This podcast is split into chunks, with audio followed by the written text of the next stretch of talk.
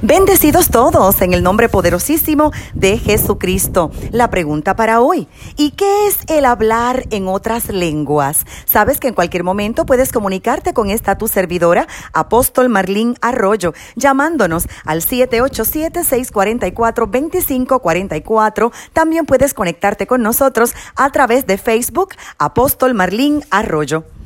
El don de lenguas es un don del Espíritu Santo y es la capacidad sobrenatural de hablar un idioma sin haberlo estudiado y aprendido. Hechos capítulo 2 versos 2 al 4 nos presenta la experiencia de los primeros creyentes. Cita la Biblia que de repente vino del cielo un ruido como el de una ráfaga de viento impetuoso que llenó toda la casa donde estaban sentados y se les aparecieron lenguas como de fuego que repartiéndose, se posaron sobre ellos. Todos fueron llenos del Espíritu Santo y comenzaron a hablar en otras lenguas, según el Espíritu les daba habilidad para expresarse. Cita el versículo 8. ¿Cómo es que cada uno de nosotros les oímos hablar en nuestra lengua en la que hemos nacido? Entonces significa que aquella primera iglesia recibió el bautismo del Espíritu Santo, comenzaron a hablar en nuevas lenguas y la gente que estaba alrededor entendía el mensaje.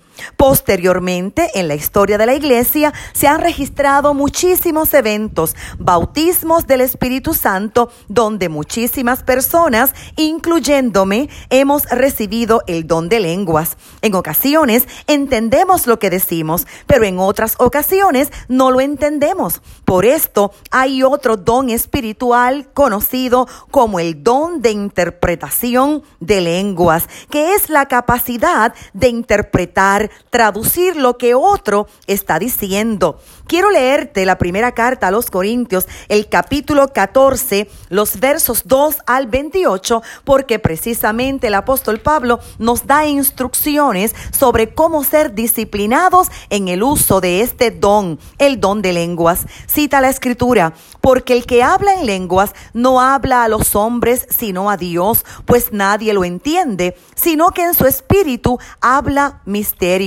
Pero el que profetiza habla a los hombres para edificación, exhortación y consolación. El que habla en lenguas a sí mismo se edifica, pero el que profetiza edifica a la iglesia.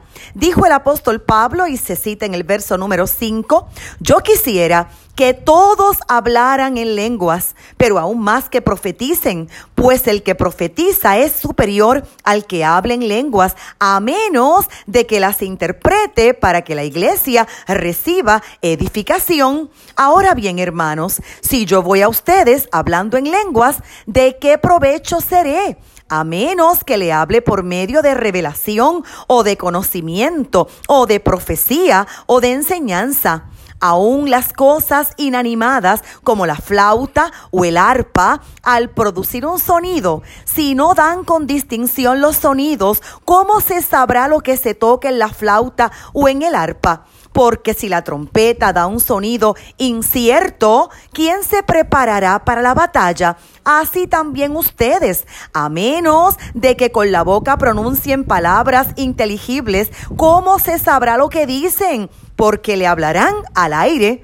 Hay quizás muchas variedades de idiomas en el mundo y ninguno carece de significado, pues si yo no sé el significado de las palabras, seré para el que habla un extranjero y el que habla será un extranjero para mí. Así también ustedes, puesto que anhelan dones espirituales, procuren abundar en ellos para la edificación de la iglesia. Por lo tanto, el que habla en lenguas pida en oración para que las pueda interpretar, porque si yo oro en lenguas, mi espíritu ora, pero mi entendimiento queda sin fruto. Entonces, ¿qué? Oraré con el espíritu, pero también oraré con el entendimiento.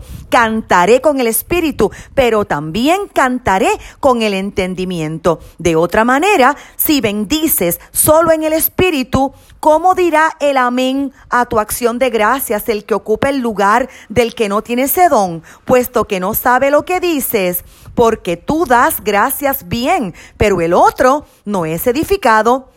Ahora continúo leyendo, por favor, el verso 18.